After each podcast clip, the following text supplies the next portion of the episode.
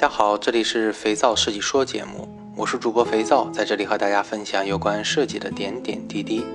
已经好久没有录制节目了，最近忙碌的生活，几乎没有时间休息，这也让我不断的唏嘘，想好好做件事是多么的不容易。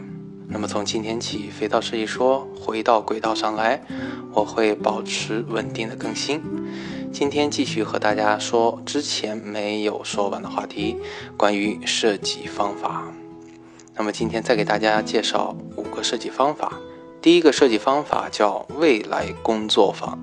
那么在这个方法当中，我们要执行的任务是：第一，确定工作坊的主要目的；第二，招募参与者汇聚一堂，要提前做好准备，比如布置空间、纸张、马克笔等。第三，选择一个主持人介绍本次会议的主题以及我们的目的。第四，要去参与者反映当下日常生活当中他们所有感觉不好的体验。第五，让参与者幻想自己在渴望的未来的情景下会是如何的一种状态。那么对他们来说，什么是最完美的一种情况？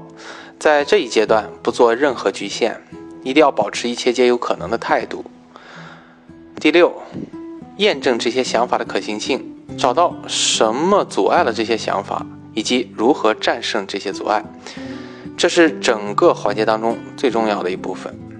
第七，设计一个实施方案。第八，测试实施方案能否如预想的一样实现。要注意的是，这个方法要求人们对于未来生活的想象力一定要强，也就是俗话所说的脑洞要大，这样才能够保证提出的想法有突破性。那么在平时的创新工作当中，这种方法对于探索未来长线产品的发展很有帮助。在众多的企业构架当中，也会有专门的这样的一个部门，针对未来五到十年以后的技术进行研究，并探索其在产品上的可能性。这些部门有的叫超前技术研究部，有的叫未来生活研究部等等。那么懂得对未来大胆的进行设想，才会有足够的创新力储备。OK，第二个要和大家分享的方法是叫哈里斯表格，这个名字听起来比较奇怪，那么我用中文直译法，我称之为新产品评价表。那么哈里斯表格也就是新产品评价表的这个方法，我们要做的是：一、确定一个新产品要达到的要求，把所有的要求列一个清单，那么这些要求一定要是能够决定设计成败的重要指标。二，在这个要求清单的旁边，用另一个轴向写出四个分点，它们分别是负二、负一、正一、正二，也就是加一加二。三，基于要求，在不同的设计概念里进行打分，评判师需要思考这些设计概念是如何满足这些设计要求的，很满足就标识加二，如果完全无法满足就标识减二。也就是负二，那么以此类推。四，当标注完毕后，后退一步，整体看一下所有概念的表格呈现，这时候你就能够看到哪一个概念最能够满足这个产品定位了。如果还不清晰，那么可以直接进行加减运算来看最终的分数。要注意的是，在新产品的开发当中，常常。出现，因为对于新产品的所有定义都是虚拟的，而且所有的定义没有相应的权重，所以在设计概念出现的时候，常常出现大量的无用讨论。特别是当产品的决策者自己都飘忽不定的时候，就会出现大量的时间浪费。新产品评价表能够很直观地呈现一个评价体系，有利于做最终决策，并不遗漏各个环节。因为这个表格啊，用语言描述比较抽象，所以我呢特意找了一张图展示。那么听众朋友可以自行查看一下这个图解，相信一看就明白了。希望这个方法给正在研发新品的设计师朋友们一些帮助。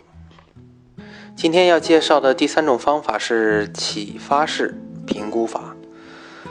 那么这个方法要做的是一，整理出一个专家库，招募他们并邀请他们到一个地方。二、选择一个主持人，介绍会议的主题，建立一套评估标准。三、将针对要解决的问题以及现有的设计交给专家组，每一个专家组都独立的进行评估，同时工作人员需要观察并记录好每一个专家的行为细节。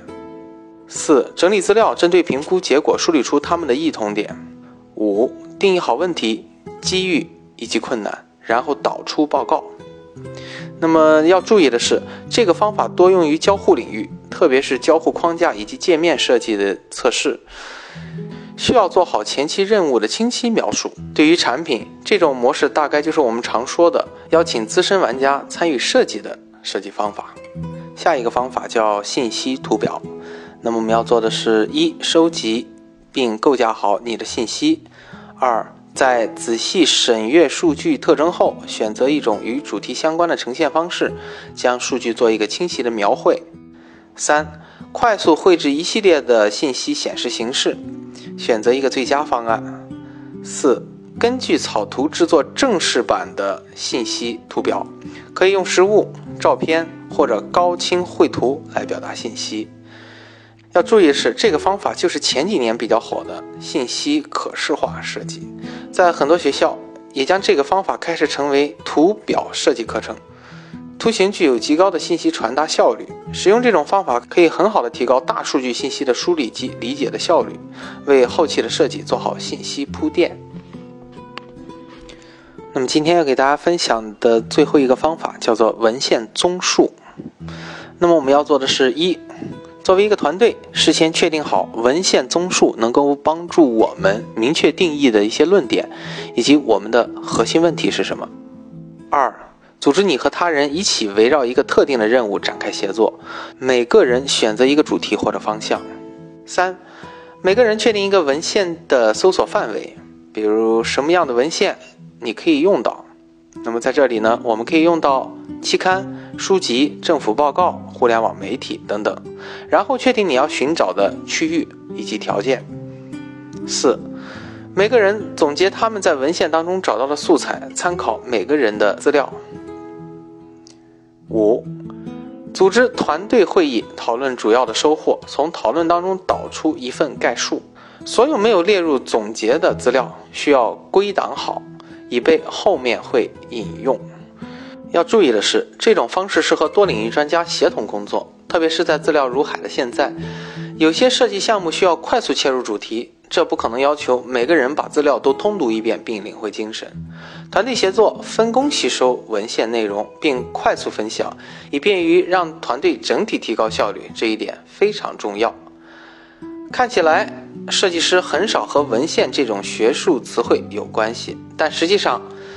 每次接触到新产品研发的时候，尤其是在新的领域产品研发的时候，高浓度的知识文献阅读依旧是最佳的途径。我相信很多设计师在专心搜索资料的时候，都常常有迷失在垃圾信息的海洋当中的感觉。那么这种方式可以帮大家快速梳理好自己的信息。OK，这就是今天的肥皂设计说。已经很久没有录节目了，所以一切听起来有些生疏。欢迎大家留言。我们下次再见。